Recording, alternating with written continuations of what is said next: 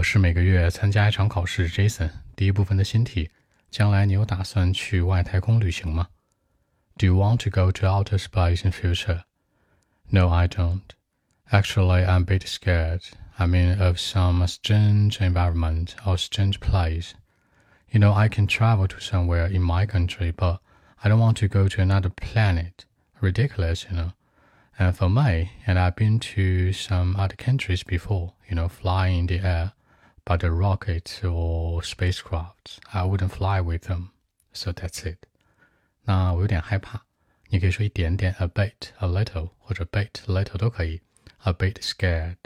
当然，你也可以说呢，更过分一点的 scary，或者有点担心，也是害怕的一种表现，a bit worried。那旅行，旅行分很多种，出去玩儿，然后呢去某地儿，还有就是出差。出去玩儿，你可以说呢 travel to somewhere，你也可以说呢 go on a journey，这都 OK 的，这都是旅行出去玩儿。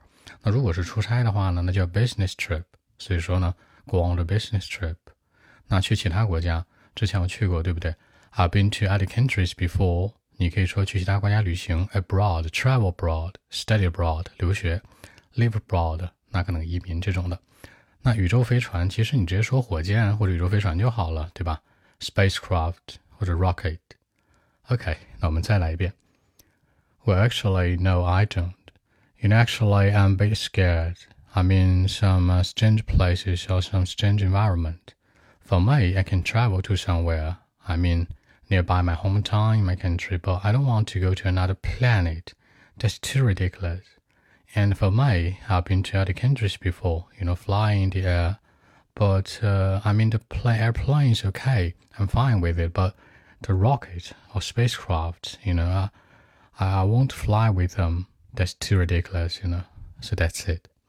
好，更多文本问题，微信 b 一七六九三九一零七。